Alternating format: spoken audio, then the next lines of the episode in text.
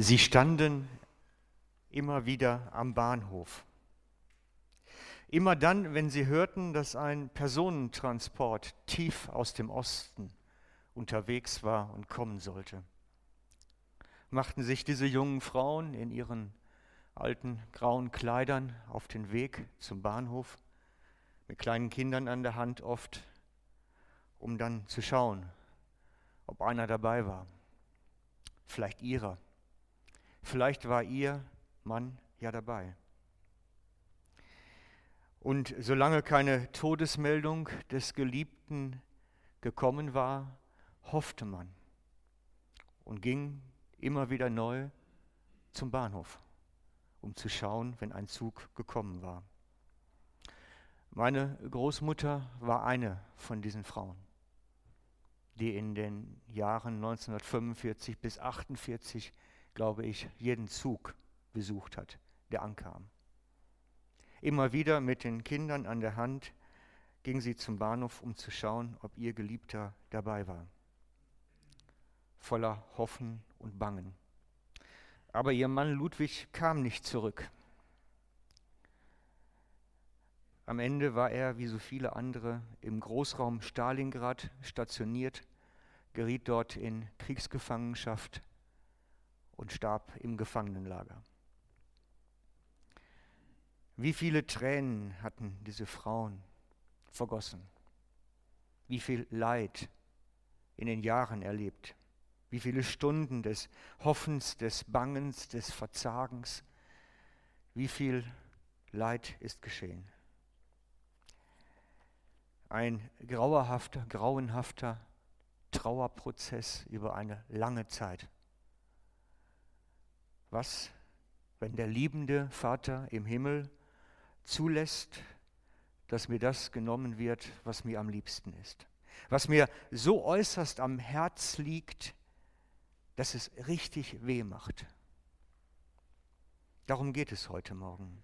Was, wenn ich Abschied nehmen muss von den Dingen, die einen schmerzlichen Verlust bedeuten, so als wenn ein Stück von mir gehen wird wenn ein zerbrochenes Herz zurückbleibt.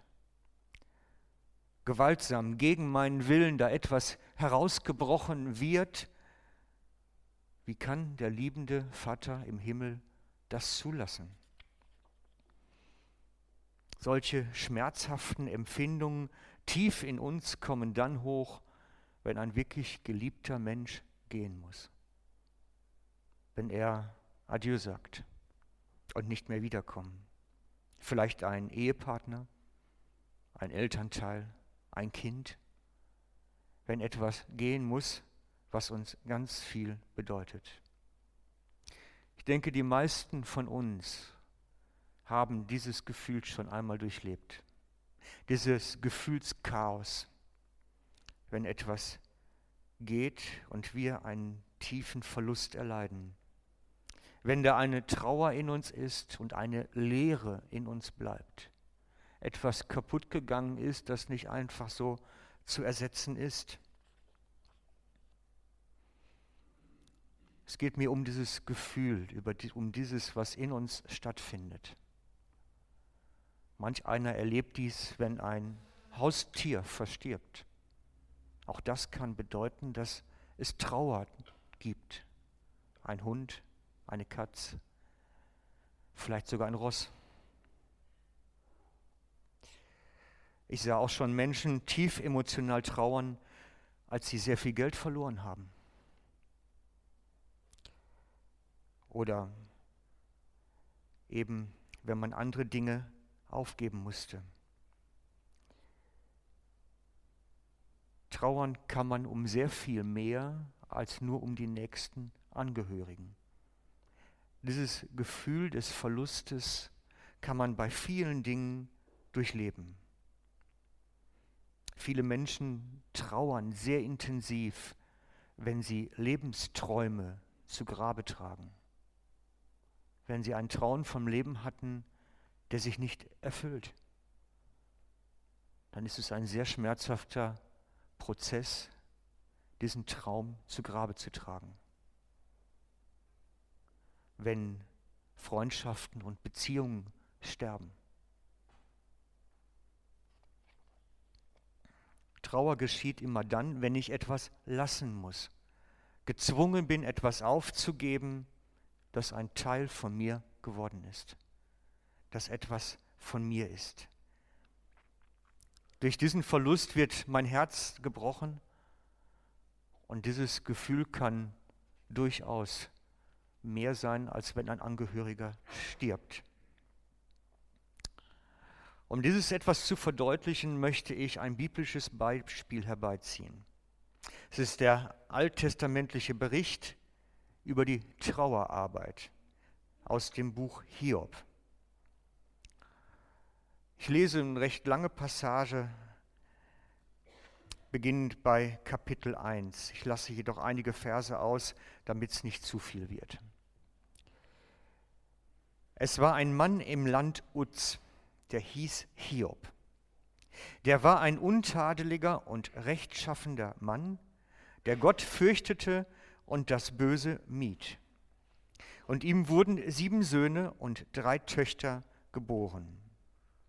Und an Herden besaß er 7000 Schafe, 3000 Kamele, 500 Jochrinder und 500 Eselinnen. Und seine Dienerschaft war sehr groß sodass der Mann größer war als alle Söhne des Ostens. In Vers 6 nun weiter. Es geschah aber eines Tages, dass die Söhne Gottes vor den Herrn traten. Es meint die Engel. Und unter ihnen kam auch der Satan. Da sprach der Herr zu Satan, wo kommst du her? Und der Satan antwortete dem Herrn und sprach, vom Durchstreifen der Erde und vom Umherwandern darauf.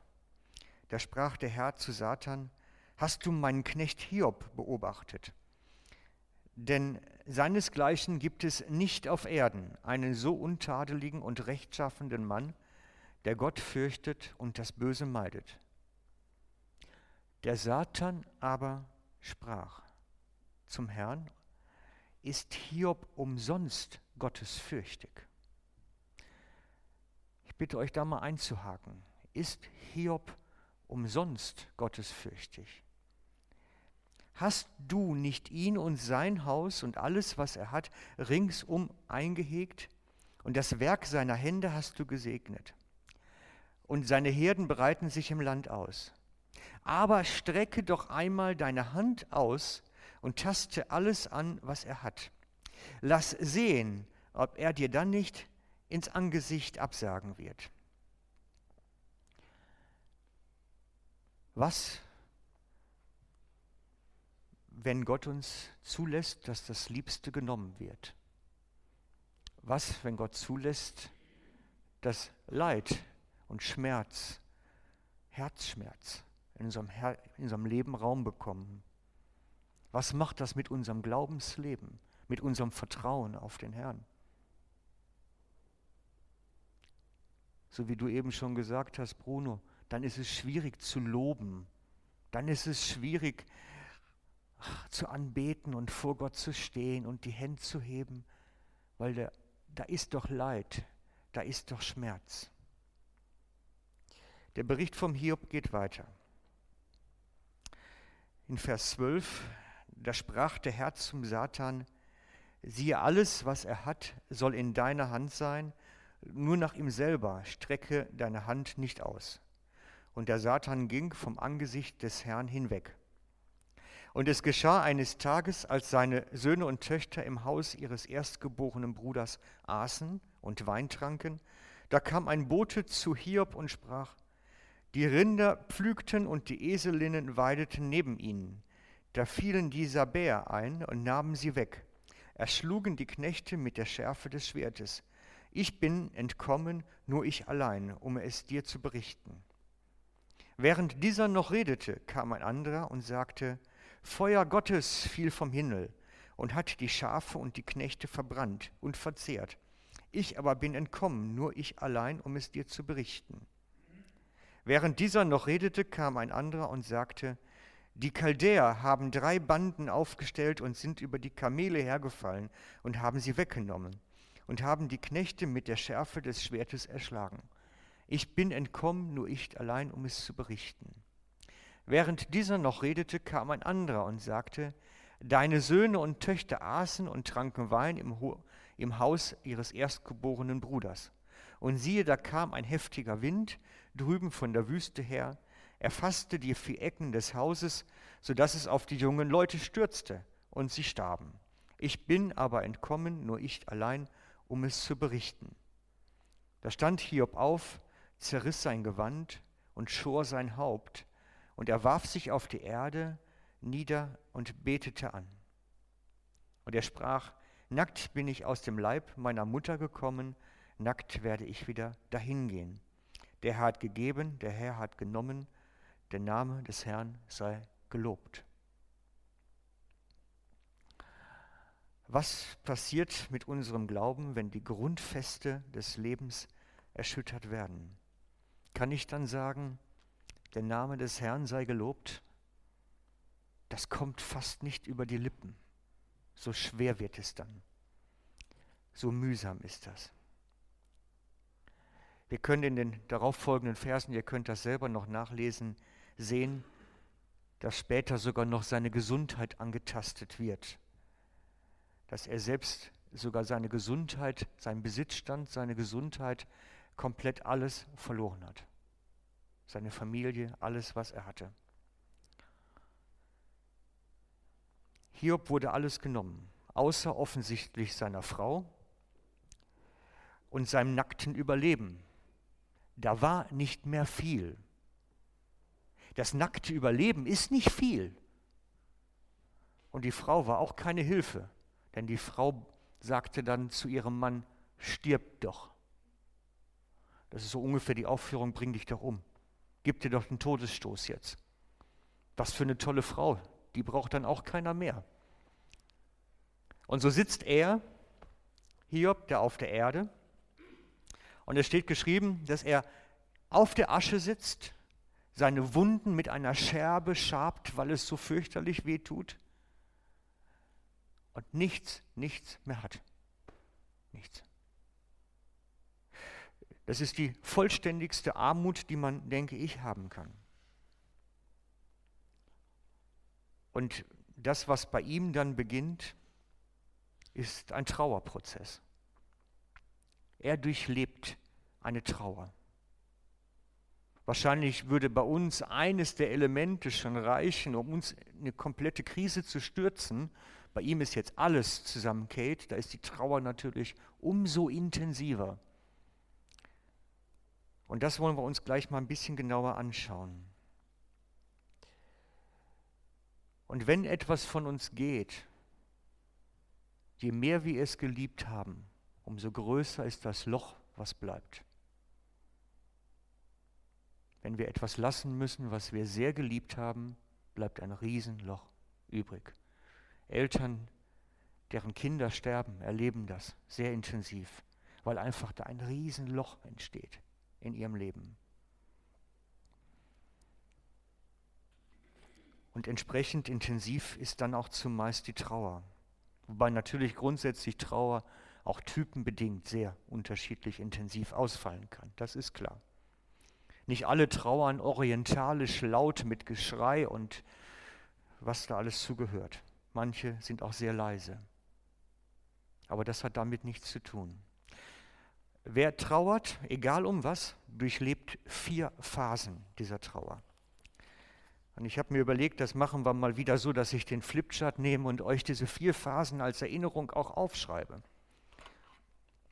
Wer trauert, durchlebt vier Phasen. Die erste Phase ist Leugnen. Das ist die Phase, wo man denkt, ich wache morgen auf und es war alles ein Albtraum. Morgen ist wieder alles gut. Es gibt es aber auch in ganz krassen Geschichten, also ganz so Sachen, die ganz neben den Schuhen sind. Ich habe von einer Frau gehört, die hat ihren verstorbenen Ehemann im Bett liegen lassen, über ganz lange Zeit, weil sie immer gedacht hat, morgen wacht er wieder auf. Das ist die erste Phase der Trauer. Ich leugne, dass es überhaupt geschehen ist. Ich wache morgen auf und es war alles nur ein Traum. Das kann man auch haben, wenn man um andere Dinge trauert, wenn man zum Beispiel finanziell einen großen Verlust erleidet. Dann sagt man, das ist überhaupt nicht so. Ich bin im Recht. Ich nehme einen Anwalt, ich mache dies, ich mache das. Ich sage, ich stehe dazu. Nein, darf nicht sein. Was nicht sein kann, darf nicht sein. Das Zweite ist, was dann beginnt, wenn ich es nicht mehr leugnen kann, das ist das Gefühlschaos. Das Gefühlschaos. Weil dann kommt alles gleichzeitig und durcheinander. Zorn, Trauer, Wut, alles. Dann taucht ein wirklich ein vollständiges Chaos auf. Schmerz, Verzweiflung, Hoffnungslosigkeit, Depression, Hilflosigkeit. Und es wechselt permanent, ganz schnell. Gefühlschaos. Das ist der zweite Moment, die zweite Phase. Und dann, das ist die entscheidende, dass die einen Abschluss findet, gibt es die dritte Phase. Und die dritte Phase heißt Abschied nehmen. Das Bewusste zugeben, es ist jetzt so. Ich kann es nicht ändern. Ich stehe dazu. Und ein bewusstes Abschied nehmen. Menschen, die gehen, wenn die Angehörigen zurückbleiben, ist es oft so, dass sie noch Zwiesprache mit dem Verstorbenen halten, noch Dinge mit ihm besprechen, obwohl er nicht mehr da ist. Abschied nehmen von dem, der geht. Und dann kommt die vierte Phase der Trauer, das ist die letzte. Also hier kommt Abschied.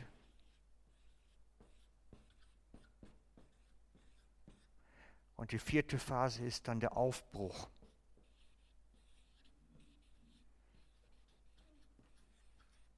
Aufbruch. Das Leben beginnt sich zu normalisieren. Es beginnt wieder ein nächster neuer Schritt. Man beginnt wieder die Kontakte zu pflegen, die Beziehung zu bauen, vielleicht in einen Verein wieder zu gehen. Aufbruch. Diese Phasen tauchen bei jeder Trauer auf. Es ist, egal um was es geht, immer das Gleiche. Manchmal kürzer, manchmal länger. Und wenn es ganz schlecht läuft, bleibt jemand auch stecken da drin. Im Gefühlschaos, im Abschied nehmen, das kann es auch geben.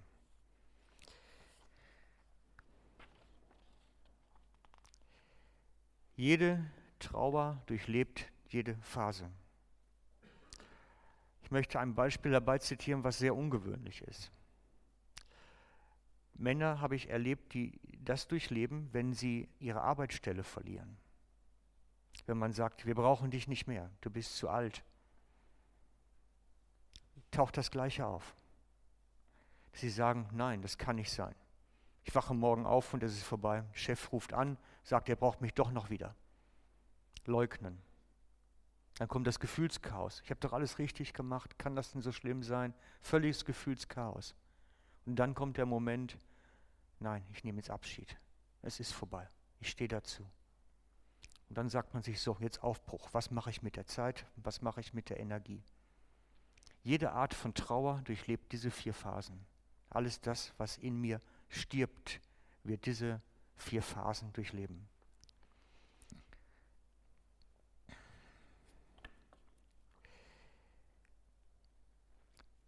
In unserer biblischen Geschichte von heute Morgen sitzt Hiob da und hat nichts mehr.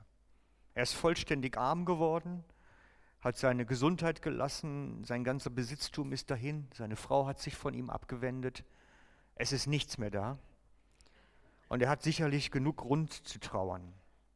Er sitzt krank in Lumpen, in Asche, auf dem Boden und hat nichts. Und als Hiob in Kapitel 3 anfängt zu reden, ist das die Phase 2 von unserer Liste. Das völlige Gefühlschaos weil er hat Wut, er ist ärgerlich, zornig, verzweifelt, Depression. Die ganzen Reden, die dann kommen, spiegeln dieses Gefühlschaos wider. Seine Schmerz ist grenzenlos. Diese Leere in seinem Herzen ist riesig. Alles das, was sein Herz ausgemacht hat, ist weg. Es ist etwas, wie ich das da in dem weg geschlagenen Herzen habe, habe ich gedacht, ich versuche mal so einen Herbst anders zu symbolisieren. Ich habe nichts Rotes gefunden. Ihr müsst jetzt mal ein blaues Herzchen nehmen. Aber wenn etwas aus unserem Herzen entweicht, bleibt eine Leere zurück. Na, kriegen wir es hin? Seht ihr das? Nee, klappt doch nicht. Ihr seht das. Jetzt ist eingedrückt und es bleibt eine Leere zurück. Und diese Leere im Herzen hat einen Vakuumeffekt. Diese Leere im Herzen, die zurückbleibt, wenn etwas geht, hat einen Vakuumeffekt. Die will sich selber wieder füllen. Die will was ansaugen, etwas Neues wieder. Wenn wir etwas verlieren, will es das Herz wieder aufgefüllt sein. Der Mensch ist darauf angelegt, etwas zu lieben. Der Mensch ist als Wesen darauf angelegt, etwas zu lieben. Und unser Herz ist darauf angelegt, dass wir es füllen. Es möchte, es saugt an. Und das ist die vierte Phase von diesem Trauerprozess, dieser Aufbruch. Da macht man sich da Gedanken, wie fülle ich mein Herz jetzt wieder? Manche, die einen geliebten Hund gehen lassen, kaufen sich einen neuen. Jemand, der in Pension geht, gelitten hat um seine Arbeitsstelle, die er aus Altersgründen aufgeben musste, fängt an, sich ein Hobby zu suchen, was er dann anstelle dessen machen kann. Das Herz will wieder gefüllt werden. Es hat wie ein Vakuumeffekt, der saugt. Und all das, mit dem wir unser Herz füllen und was wir, wenn wir es verlieren, so schmerzen könnt, sind unsere Schätze. Das sind die Schätze des Herzens.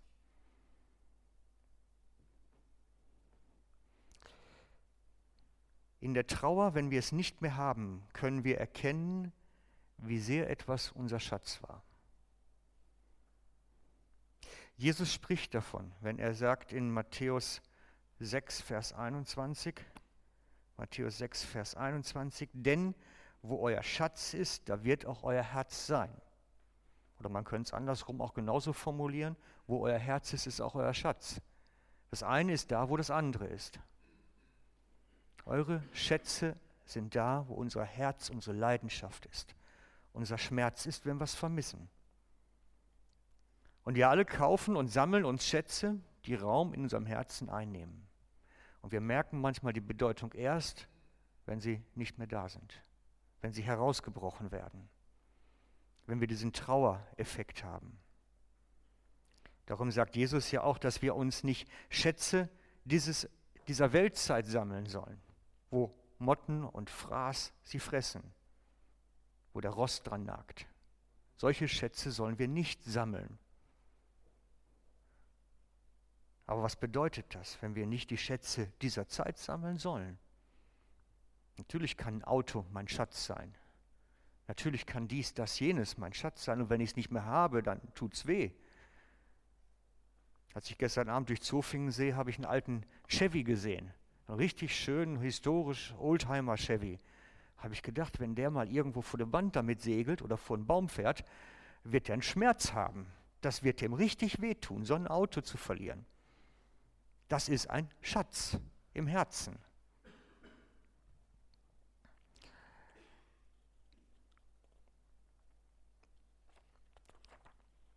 Wir sollen uns keine Schätze dieser Zeit sammeln. Ja, aber wie geht denn das, andere Schätze sammeln? Wie funktioniert das, andere Schätze sammeln? Ich habe mir mal ein bisschen Gedanken gemacht und bin fündig geworden mit dem Schätze sammeln. Und zwar ist mir ein christliches Kinderbuch in den Sinn gekommen. Das kennt ihr alle. Und dieses Kinderbuch hat ein etwas ganz Besonderes, einen Gegenstand. Und dieser Gegenstand ist ein Schrank. Ja, einige wissen schon, was das ist. Dieses Besondere in dem Kinderbuch ist der Schrank, weil man kann durch diesen Schrank gehen nach Narnia. Also es geht um das Buch Narnia. Das ist ein Sinnbild, diese ganze Geschichte, für das Wechseln können zwischen dem Leben hier und dem Königreich Gottes dort. Und die Kinder in dem Kinderbuch können immer durch den Schrank gehen, wenn sie wollen, und in das andere Reich gehen. Können dort ihre Abenteuer erleben, aber können auch wieder zurückgehen in ihre andere Welt. Sie können so zwischen zwei Welten immer wieder wandern. Mal sind sie in Narnia, was dann für das Königreich Gottes steht, und mal sind sie wieder in ihrer ganz normalen Welt. Und ich habe mir gedacht, unser Thema der Schätze, das ist so ein bisschen wie diese Geschichte mit dem Kleiderschrank. Eigentlich sagt Jesus ja, sammelt euch die Schätze auf der anderen Seite des Kleiderschranks und nicht auf der Seite. Es macht keinen Sinn, wenn ihr da die Schätze sammelt, aber es macht Sinn, sie auf der anderen Seite der Tür zu sammeln. Weil wenn unsere Tage abgelaufen sind, werden wir permanent auf der anderen Seite sein. Permanent in seinem Reich sein. Und dann ist es gut, wenn die Schätze dort verankert sind und nicht hier.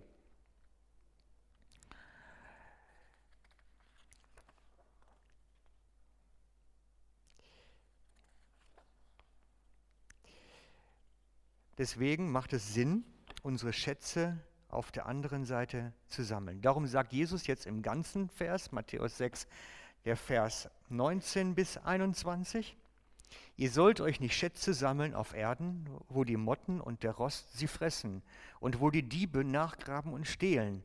Sammelt euch vielmehr Schätze im Himmel, wo weder die Motten noch der Rost sie fressen und wo Diebe sie nicht nachgraben und stehlen. Denn wo euer Schatz ist, da wird euer Herz sein. Also sammelt eure Schätze auf der anderen Seite, nicht hier. Denn wenn wir versterben, sind alle die Sachen, die wir hier als Schatz gehabt haben, verschwunden. Aber die Schätze des Himmels sind immer noch da. Und jetzt machen wir einen ganz wichtigen Einschub. Ich habe nämlich recht lange darüber studiert, wie man das formulieren kann und wie man es auch verständlich rüberbringen kann. Und bin dann auf etwas gestoßen, was mich fasziniert hat, zutiefst fasziniert. Und zwar habe ich einen Grundsatz gefunden. Alles, was in einem Gottesbund verankert ist, wird auf der anderen Seite der Tür auf uns warten. Alles, was in einem Gottesbund verankert ist, ist in der Ewigkeit Schatzkammer verankert.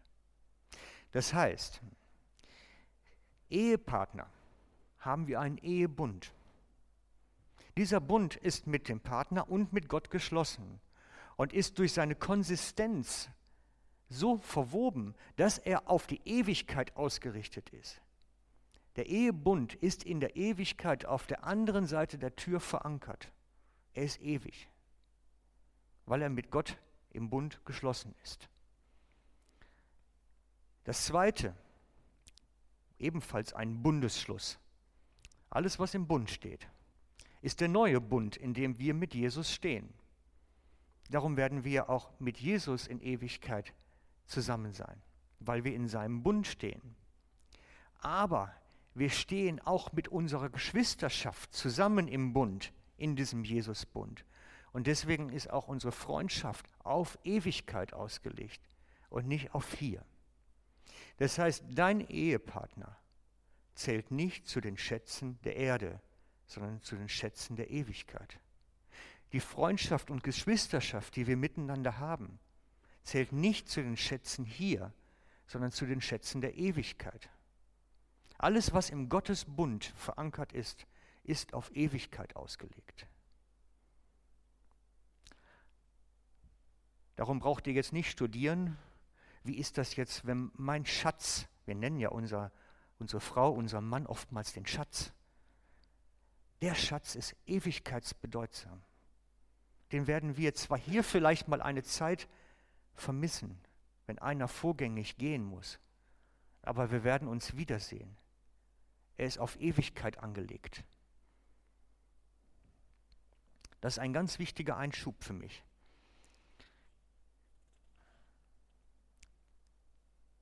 Also, was sind nur solche Schätze? Es ist nicht zwangsläufig das, was wir mit Geld kaufen oder wofür wir unser Vermögen ausgeben. Das muss nicht zwangsläufig Schatz sein. Schatz ist grundsätzlich das, was wir ansaugen, wenn unser Herz Leere hat. Was wir dann ansaugen, das, was unser Herz füllt, das sind die Schätze. Das können manchmal ganz ähm, Dinge sein, die relativ preiswert sind. Ich habe letztens von einem Mann gelesen, der sammelte Fliegen und machte eine Fliegensammlung. Ich weiß nicht, das ist nicht teuer, glaube ich. Vor allen Dingen nicht, wenn man auf dem Burehof lebt. Aber, aber ähm, es ist halt ein Schatz. Die Schrift sagt uns, dass diesen Raum, dieses Vakuum möchte der Herr selber einnehmen. Das ist der Punkt. Dieses Vakuum im Herzen, wenn da etwas herausbricht, möchte Jesus einnehmen. Er möchte drin wohnen. Und deswegen spricht die Schrift immer davon, dass wir ungeteilten Herzens sein sollen. Wir sollen unser Herz nicht an die Schätze dieser Zeit hängen und an Gott hängen, sondern sollen die Schätze an ihm sein. Das Einzige, was da nicht konkurriert, ist der Ehepartner eigentlich und die Geschwisterschaft weil ebenfalls die auf Ewigkeit ausgelegt sind. Also, was sagt Jesus als Zusammenfassung aller Gesetze und Gebote? Matthäus 27, Vers, nee, Entschuldigung, Matthäus 22, Vers 37. Und Jesus sprach zu ihm, du sollst den Herrn, deinen Gott, lieben mit ganzem Herzen und mit ganzer Seele und mit ganzem Denken. Das ist das erste und höchste Gebot. Und das zweite ist ihm vergleichbar, du sollst deinen Nächsten lieben wie dich selbst. Also, höchste Gebot, ungeteilten Herzens bei Herrn sein. Da seinen Schatz zu haben, da die Schätze verankert zu haben. Weil das sind Himmelsschätze, die dann kein Mensch mehr nehmen kann. Und jetzt kommen wir zu dem unangenehmen Teil, dem letzten Punkt meiner Predigt. Der unangenehme Teil heißt, Gott wird immer uns überführen wollen, wo wir unsere falschen Schätze haben. Er ist permanent mit unserem Leben am Gange und überführt uns und weist uns darauf hin und arbeitet an uns und mit uns, um uns aufzuzeigen, hey, da hast du eine Höhe, zu hohe Priorität Dingen gegeben. Du hast dein Herz an Dinge gegeben, die es nicht haben sollt. Der Heilige Geist ist permanent dran, diese Konkurrenzsituation des Herzens aufzulösen, damit wir unsere Schätze, uns von unseren Schätzen nicht erfüllen sollen. Denn wenn wir an diese irdischen Schätze gebunden sind, hindert es uns, Gott mit ganzer Hingabe zu dienen. Wenn ich mein Herz an ein Haus verschenke, wird Gott mich nie rufen können, woanders tätig zu werden.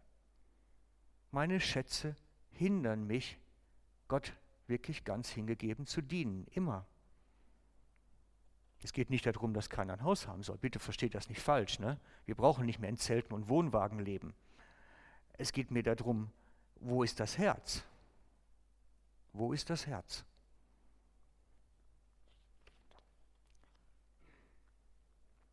Also, wenn der Herr zulässt, dass in uns ein Vakuum entsteht, möchte er diesen Raum selber einnehmen, darin Wohnung nehmen. Das ist das, was der Heilige Geist bei uns allen tun will, uns diesen falschen Bindungen zu überführen, wenn wir falsche Schätze aufgenommen haben. Er ist in uns am Arbeiten und versucht uns aufzudecken da auch. Und wenn wir dann so einen Verlust erleben, solch eine Trauer, dann ist das okay. Das ist richtig so. Aber dann sollten wir dann nicht sofort wieder füllen mit was Neuem, sondern Jesus erstmal den Raum geben, damit er da etwas mitmachen kann. Und wenn dein geliebter Ehepartner gehen muss, dann ist er nur auf der anderen Seite und wartet auf dich. Dann ist er nur in dem Bereich, zu dem du später auch einmal kommen wirst. Ihr seid nur für eine Zeit getrennt. Und das ist das, was uns doch trösten soll. Das ist doch der christliche tiefste Trost, den wir haben, dass wir auf Ewigkeit miteinander zusammen sind. Als Geschwisterschaft und als Ehepartner, als Ehen. Und bei allen anderen Verlusten lade ich dich ein. Fülle es erst mit Jesus. Lass dieses Vakuum, was entsteht, nicht durch irgendwelche anderen materiellen Sachen, irdische Sachen sofort füllen, sondern dass er es füllen kann. Damit der Himmel in deinem Herzen größer wird und wir ungeteilten Herzens beim Herrn sein können. Wir wollen beten.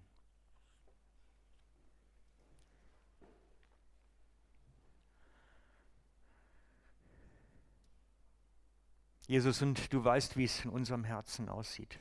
Welche Schätze da alle lauern und welche Dinge da alle sind, die wir gern haben und wegen denen wir möglicherweise Schmerzen erleiden würden, wenn wir sie nicht mehr hätten. Du weißt genau, was uns hindert, dir ganz hingegeben zu sein, weil es uns bindet mit falschen Schätzen. Und wir wollen darauf vertrauen, dass du unter uns und in uns dein Werk tust, uns immer wieder neu überführst, immer wieder neu begegnest und uns darauf hinweist. Ich bitte dich, Herr, nimm du uns an deine Hand, unsere Entwicklung, unsere Hingabe und geh mit uns einen Weg, der dir ungeteilten Herzens folgen kann. Wir brauchen dich, deine Hilfe, deine Nähe, deine Liebe. Lehre uns mehr und mehr und das Vakuum unseres Herzens mit deiner Liebe und mit deiner Gegenwart zu füllen, damit dein Geist in uns mehr und mehr leben kann. Bitte wirke unter uns, Herr. Amen.